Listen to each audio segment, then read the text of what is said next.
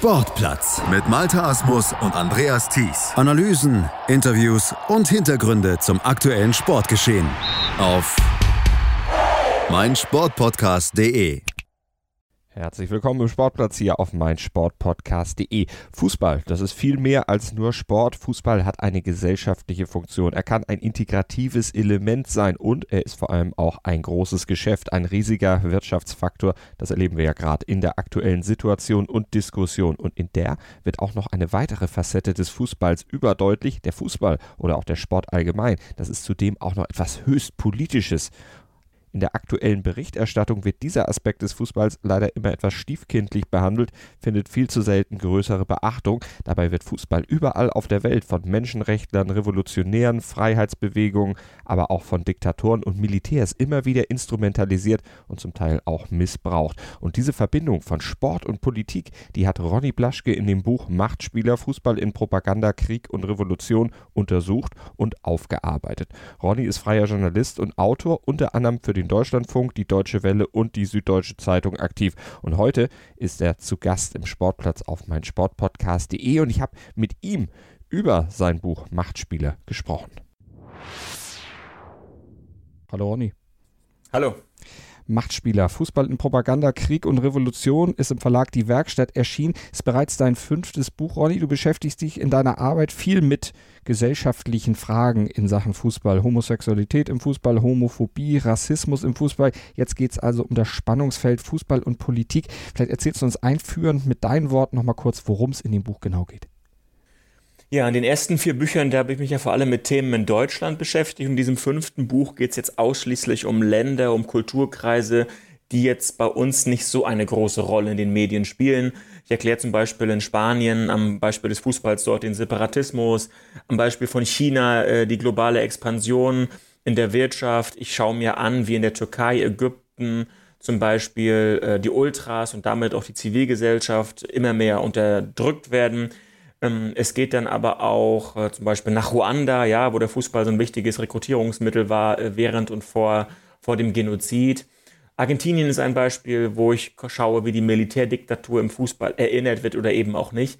Also ich möchte die großen Fragen unserer Zeit, Nationalismus, Separatismus, unter anderem aber auch Zivilgesellschaft, am Beispiel des Fußballs als Vergrößerungsglas auf Gesellschaften ähm, ja, das möchte ich nutzen. In 13 Kapiteln machst du das in deinem Buch. Wie kamst du auf die Idee, dieses Zusammenspiel von Fußball und Politik international näher unter die Lupe zu nehmen und zum Thema eines Buches zu machen? Das durchzieht sich ja eigentlich so durch, durch, meine, durch meinen beruflichen Weg immer schon, dass Fußball immer auch politisch ist und gesellschaftlich.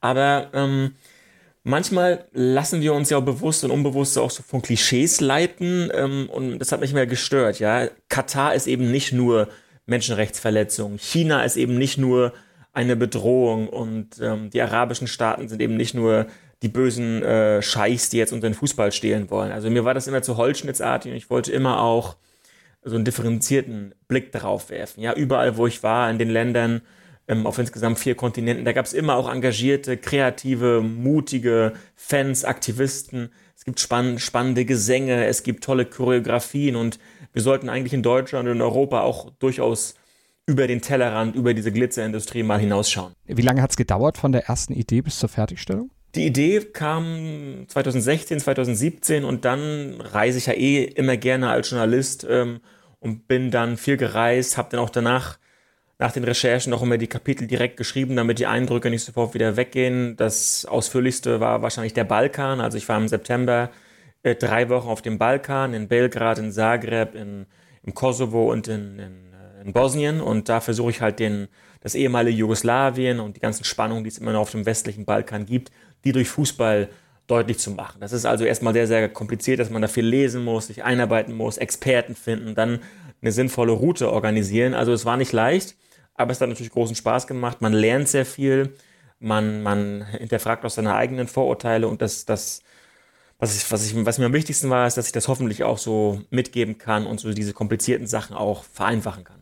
Diese ganze Arbeit drumherum, hast du die selbst leisten, alleine leisten müssen oder hattest du Hilfe gehabt? Ja, das ist als Freiberufler auch so eine Sache. Also ich spreche Englisch, ich spreche ein bisschen Spanisch, ich bin, habe natürlich keinen großen, keinen großen Rundfunk oder kein großes Team äh, hinter mir. Also ich muss da schon auch immer auf Sachen gehen, die ich selbst leisten kann. Ich möchte dieses Buch ausdrücklich auch nicht als Anekdoten, Reisereportage verstehen. Ähm, wer das liest, der wird sehen, es geht, geht mir sehr um eine nüchterne Erklärung, dass man diese komplexen Sachen verständlich macht. Das ist ja gerade in der aktuellen Zeit, wo uns so viel um die Ohren fliegt, auch, auch wichtig, dass wir einfach das mal äh, bisschen ruhiger behandeln. Und ich ja auch nicht für jedes Land, in dem ich mal ein, zwei oder drei Wochen bin, da kann ich mich nicht sofort als Experte aufschwingen. Deswegen konzentriere ich mich immer und verlasse mich auch so ein bisschen immer auf Wissenschaftler, auf Fans und auf Spieler, die dort lange gelebt haben. Und ähm, das Ganze soll auch positiv sein. Ja, es soll nicht immer nur das Negative herauskehren, sondern immer auch so ein bisschen aktivierend sein und auch trotzdem Lust und Laune machen, dort auch mal hinzureisen. Du hast eben gesagt, du wolltest mit Vorurteilen aufräumen. Du schreibst ja auch im Vorwort deines Buches extra nochmal, dass du das ganze Thema nicht mit der deutschen Brille betrachten möchtest.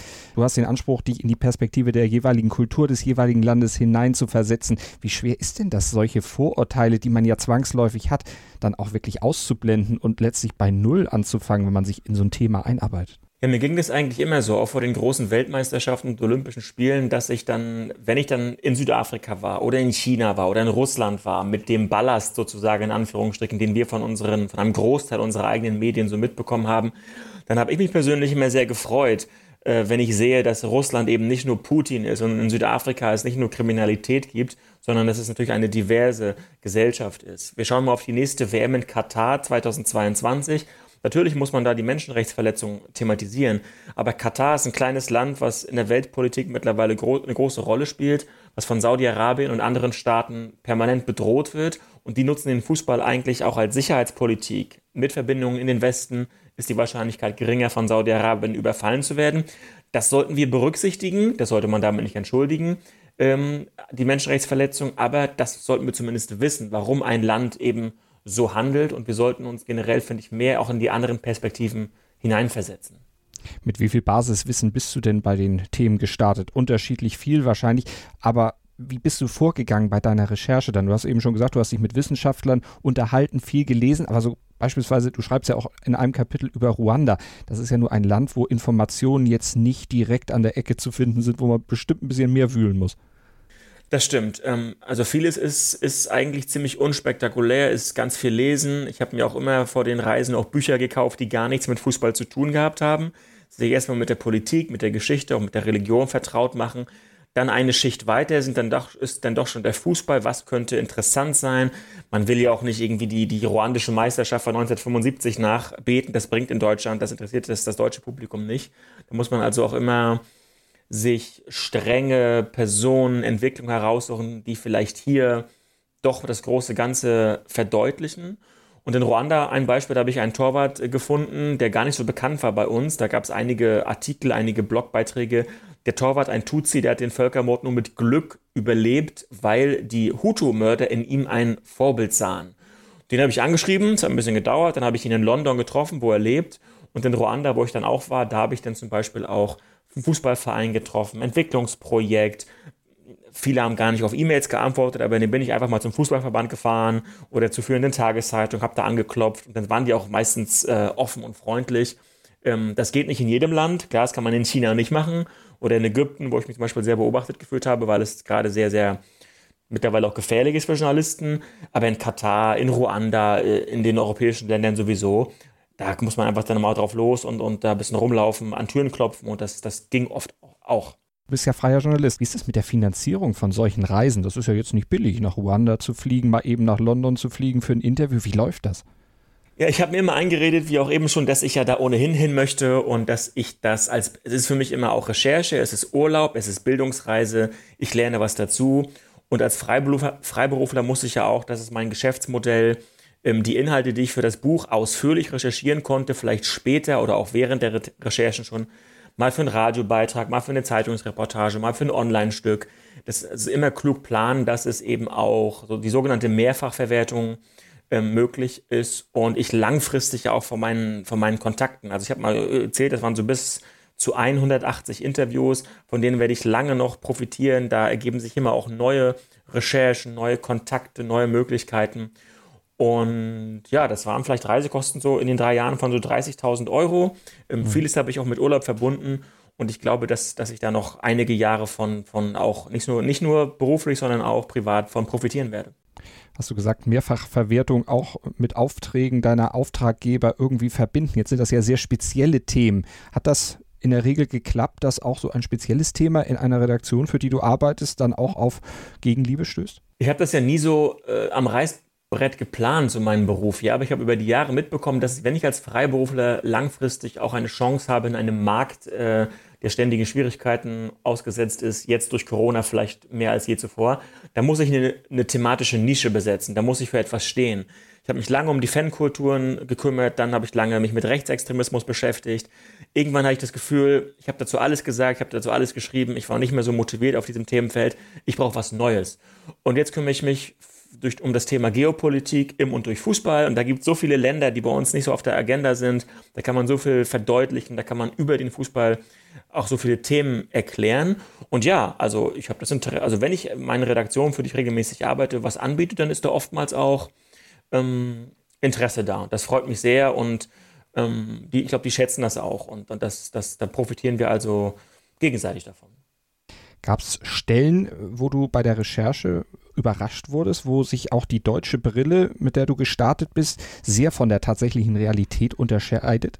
Ja, alles ist schwarz und weiß. Also alles ist für und wider. Ich ähm, wir hatten ja das große Beispiel in China, als der DFB mit, dem, mit der chinesischen Auswahl Jugendspiele veranlasst hat und auch, auch China eine große Bedrohung ist. Ich versuche als Journalist nie aus der Perspektive des gekränkten europäischen Fans zu argumentieren, der jetzt von arabischen oder von, von chinesischen Investoren äh, bedroht wird. Ich finde alles interessant und wir müssen uns auch vieles auch einstellen. China hat zum Beispiel ähm, tritt äh, es ist 1,5 äh, der globalen Weltbevölkerung, ein Drittel der globalen Wirtschaftsleistung. Mit, mit dem muss, auf die muss man sich einlassen, wenn man, wenn man in der Wirtschaft, wenn man in der Globalisierung, wenn man im internationalen Fußball mitspielen will.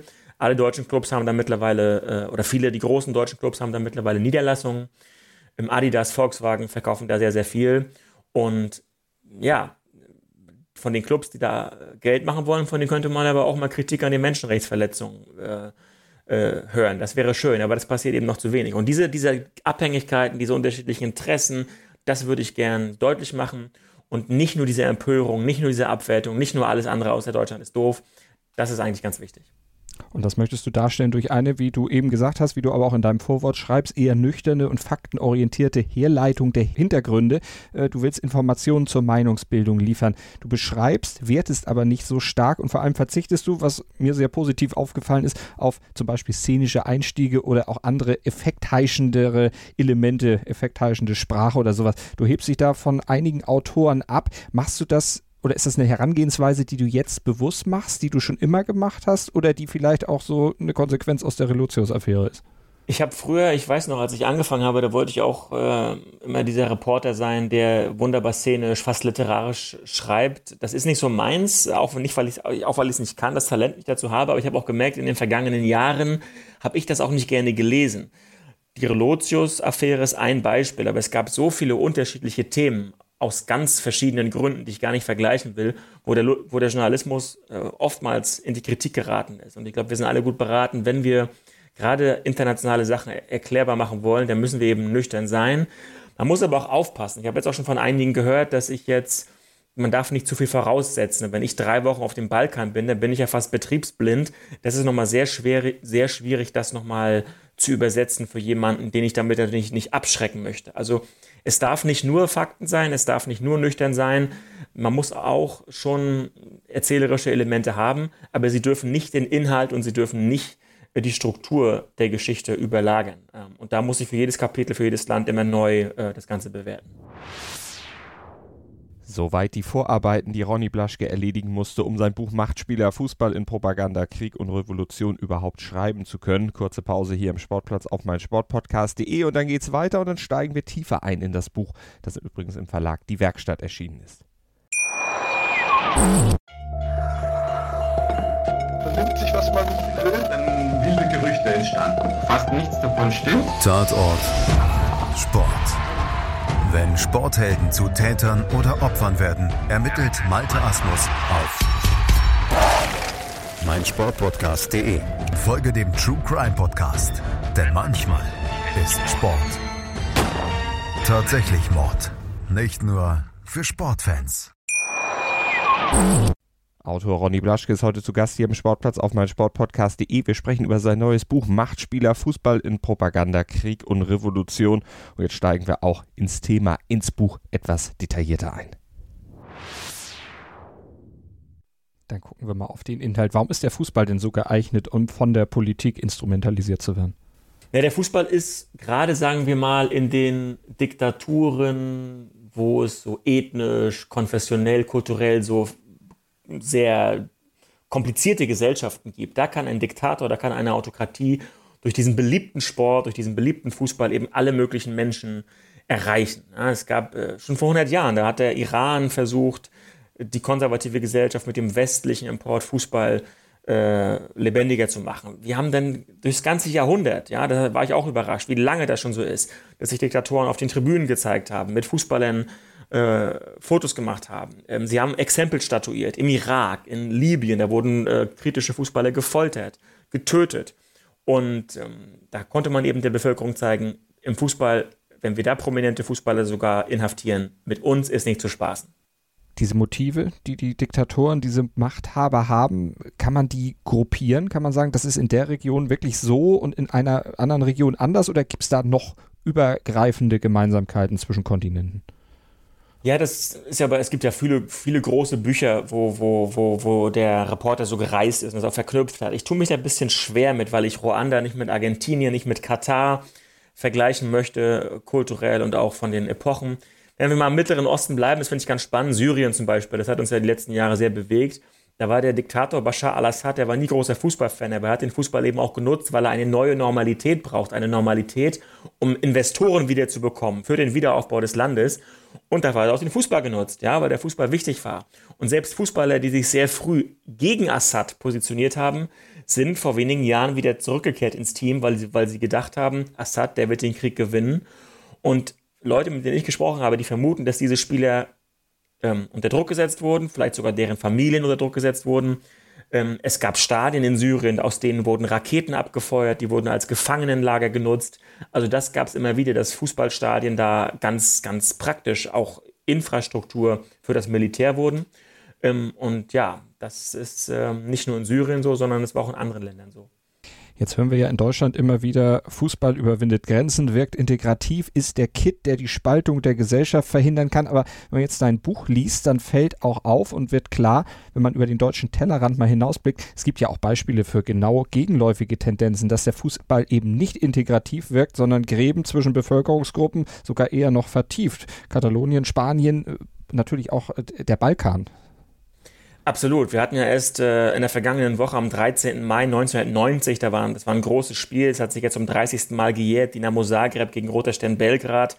Vor 30 Jahren ist, die, ist der Zerfall Jugoslawiens im Stadion so offenkundig wie nie zuvor geworden. Durch Schlägereien, durch Hassgesänge. Das Spiel fand niemals statt und in den Jahren danach haben nicht nur im Fußball Kroaten gegen Serben, gegen Bosnier, gegen Kosovaren, es hat sich im Fußball abgezeichnet, diese Spannung auf dem Balkan. Da sind sogar Hooligans in den Krieg gezogen. Das ist negativ. Das ist immer teilweise noch spürbar heute. Aber es gibt auch positiv. Irak hat 2007 sensationell die Asienmeisterschaft gewonnen. Dieses von Terror, von Krieg gezeichnete Land. Und für wenige Wochen hat der Fußball verfeindete Volksgruppen hinter sich versammelt. Ähm, da gab es Jubel, da gab es Hoffnung. Und das hat sich auch auf die Wirtschaft, auf die Kultur übertragen. Also es gibt für alles positive wie negative Beispiele war diese Geschichte, was ich eben äh, meinte, dass eben der Fußball auch durchaus spalten kann, etwas, was dich überrascht hat oder war das was, was du im Vorwissen schon hattest? Nein, das habe ich ja auch schon aus früheren Themen, Rechtsextremismus, andere Diskriminierungsformen. Wir machen uns sehr einfach zu sagen, Fußball ist Integration, Fußball ist Verbindung. Man muss sich einfach mal das Spiel anschauen. Da spielen zwei Teams gegeneinander. Fangruppen wollen sich abgrenzen. In, in einem oft sehr homogenen, männlichen, emotionalen Umfeld, oftmals in der Fan-Anonymität ähm, dass dieses ganze Setting, äh, das, das, das kann Spaltung, das kann Abgrenzungsmechanismen ähm, auch äh, vertiefen. Und das müssen wir uns immer wieder auch vor Augen führen. Jetzt hattest du eben gesagt, es gibt natürlich auch positive Aspekte. Könntest du die noch ein bisschen ausführen, dass der Fußball eben nicht nur Spielball der Politik ist, sondern vielleicht auch selber politischer Faktor ist, der agiert und Positives bewirkt? Ja, ich finde, dass wir einfach viel konsequenter und auch selbstbewusster mit dem Begriff politisch umgehen sollten im Fußball. Ähm, wir haben das zum Beispiel bei der, bei der Ultrakultur, ja, diese Subkultur, die, ähm, das sind ja vor allem Männer, das sind emotionale Gruppen, die, äh, wie gesagt, in der Anonymität nicht nur wie in Deutschland gegen teure Tickets, ähm, gegen Geisterspiele äh, wettern. Es gab Länder wie in Ägypten, in der Türkei, in der Ukraine, gerade erwähnt auf dem Balkan, wo die Ultragruppen richtige Power-Bewegung äh, geworden sind. Sie haben beim arabischen Frühling mitgemischt, 2011, bei den Gezi-Protesten in der Türkei, im vergangenen Jahr erst beim Sturz in Al Algerien vom Langzeitherrscher ähm, mitgewirkt. Ganz praktisch, die Ultras waren in Ägypten mit die Ersten, die wussten, wie man Barrikaden aufbaut, wie man Wasserwerfer ähm, bricht, ja. Ähm, und das sind eben junge Gruppen, die über den Fußball so bildungsferne Leute auch in die Politik bringen, die sich dort vernetzen und die sich im Fußball, in diesem sozialen Freiraum trauen, in der großen Gruppe gegen eine Diktatur auch zu wettern. Das kann gut funktionieren, es kann aber auch schlecht laufen, wie in Ägypten zum Beispiel, wo jetzt die Ultras sehr, sehr streng äh, überwacht werden. Da sind viele Dutzende Ultras auch getötet worden, verfolgt worden. Das würde ich aber trotzdem diese Bewegung, was das für Kraft entfalten kann, durchaus, durchaus auch als positiv werten. Und das wird, nimmt in meinem Buch auch eine große Rolle ein. Mhm. Vor diesem Hintergrund kommen die Ultras in Deutschland da in der Medienaufmerksamkeit zu schlecht weg aus deiner Sicht? Es ist kompliziert. Also ich weiß gar nicht, wie viele Ultras es in Deutschland gibt. 10.000, 15.000. Ähm, es ist immer ein heterogenes Bild und ich glaube, in keinem Land sind die Ultras so gut organisiert wie in Deutschland. Ähm, sie sind auf keinen Fall nur die nur die ähm, Zündler, nur die Provokateure. Ich habe ganz viele Projekte schon besucht, wo Ultras sich gegen Sexismus, gegen Rassismus kreativ mit Lesungen, mit Veranstaltungen, mit Choreografien positionieren, wo sie sich trauen können, auch, auch, auch, auch selbst jetzt, ja, gegen die Geisterspiele, gegen die Politik, ähm, die sich auch vernetzen mit anderen ähm, äh, Institutionen der Gesellschaft äh, und wo Fans diese Kraft, äh, wo, wo, wo Vereine, Entschuldigung, diese Ultrakraft oftmals gar nicht so wertschätzen und dann diese jungen, kreativen Leute, die im Fußball verloren gehen und die sich dann vielleicht in Parteien oder Gewerkschaften engagieren.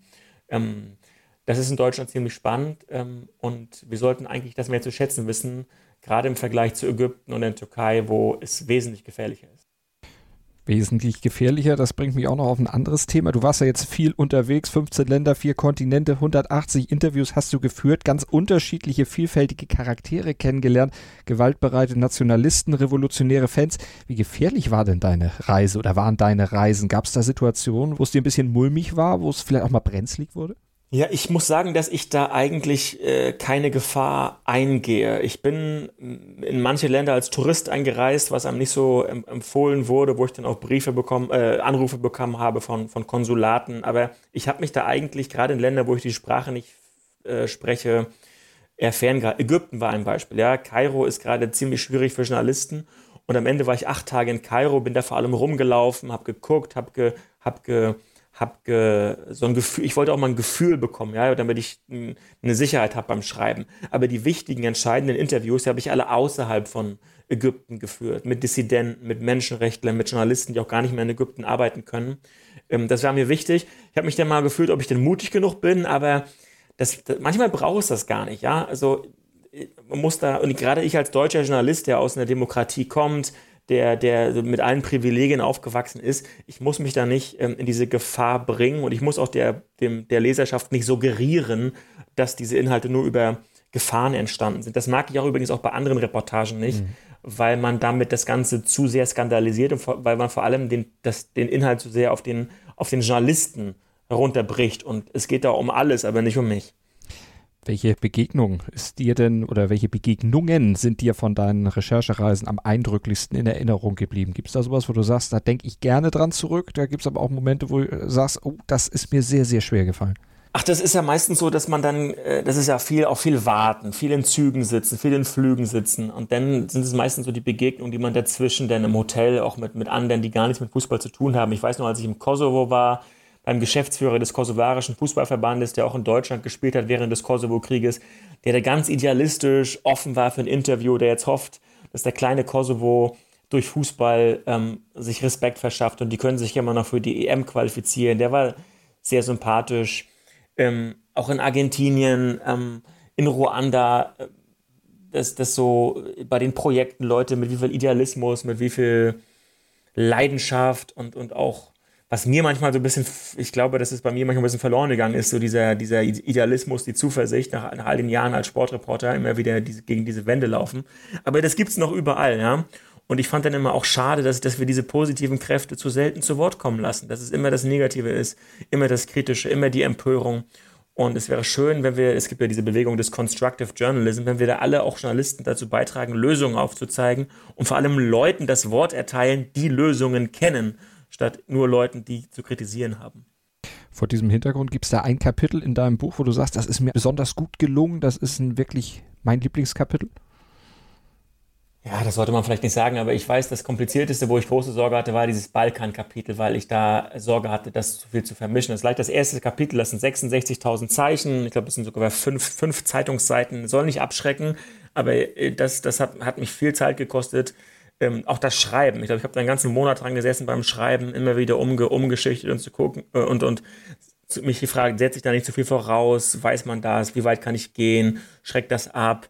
Also das, als das dann fertig war und auch so Freunde von mir und Bekannte gesagt haben, ja, das, das ist gut, das, das ist spannend, da war ich, da war ich sehr zufrieden. Und der, der Effekt äh, ist immer am besten, wenn ich selbst merke, ähm, wenn plötzlich alles Sinn ergibt, ja, wenn man am Anfang ist man da so ist ein riesiger Baum und man weiß nicht wohin und dann letztendlich ergibt es Sinn und das, das war, das war ein schöner Moment. Aber auch wenn ich andere Leute getroffen habe, die sich lange nicht gemeldet haben oder, oder Interviews zustande gekommen sind. Ähm, es gab auch ein Beispiel, ähm, Robert Prosinecki, ja, großes Idol des, des mhm. Fußballs, äh, den habe ich besucht in Bosnien und der hatte null Bock über Politik zu sprechen. Es war eine lange Anreise. Ich habe mich so gefreut auf diese, auf diese Legende des jugoslawischen Fußballs.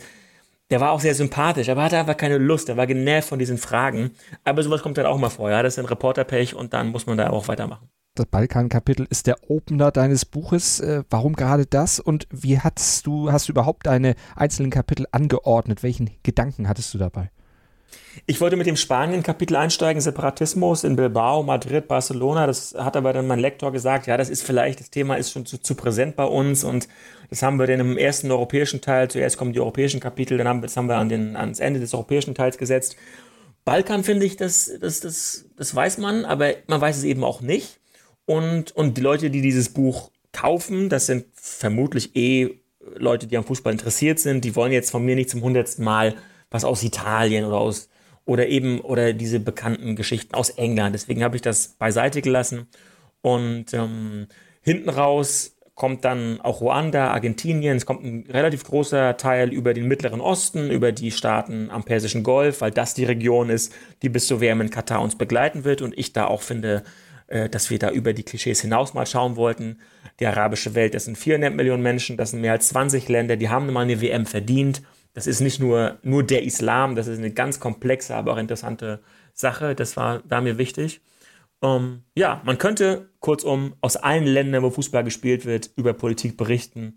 Allein der Platz hat gefehlt. Wie politisch ist denn der Fußball aktuell in Deutschland aus deiner Sicht? Da könnte man jetzt ganz weit ausholen wahrscheinlich. Der Fußball ist immer politisch und ich will das gar nicht als Gegensatz aufmachen. Es gab immer schon Funktionäre, die waren Politiker und Politiker, die haben sich im Fußball missgemischt. Wir erinnern uns noch an den Besuch der Kanzlerin in der Kabine, Angela Merkel mit Mesut Özil und so weiter. Wir können uns auch jetzt, noch Jahre später, darüber lustig machen und aufregen. Und es ist politisch. Aber es gibt viele Länder, wo man sich da eben nicht drüber aufregen kann, wo man Angst haben muss vor der Diktatur. Im Iran zum Beispiel, da hat ein Fan geschätzt, jeder 50. Stadionzuschauer gehört dem Geheimdienst an. Ähm, in Syrien dürfen sich die Ultras nicht mal Ultras nennen lassen, weil man damit eben Protest verbindet. Also Fußball ist überall in verschiedenen Schattierungen, in verschiedenen Gefahrenstufen politisch. Und ich hoffe, dass das Buch so einen Teil dazu beitragen kann, das noch deutlicher zu machen. Da drücken wir dir die Daumen. Machtspieler, Fußball in Propaganda, Krieg und Revolution erschienen im Verlag Die Werkstatt von Ronny Blaschke. Ronny, vielen Dank. Ich danke euch, vielen Dank.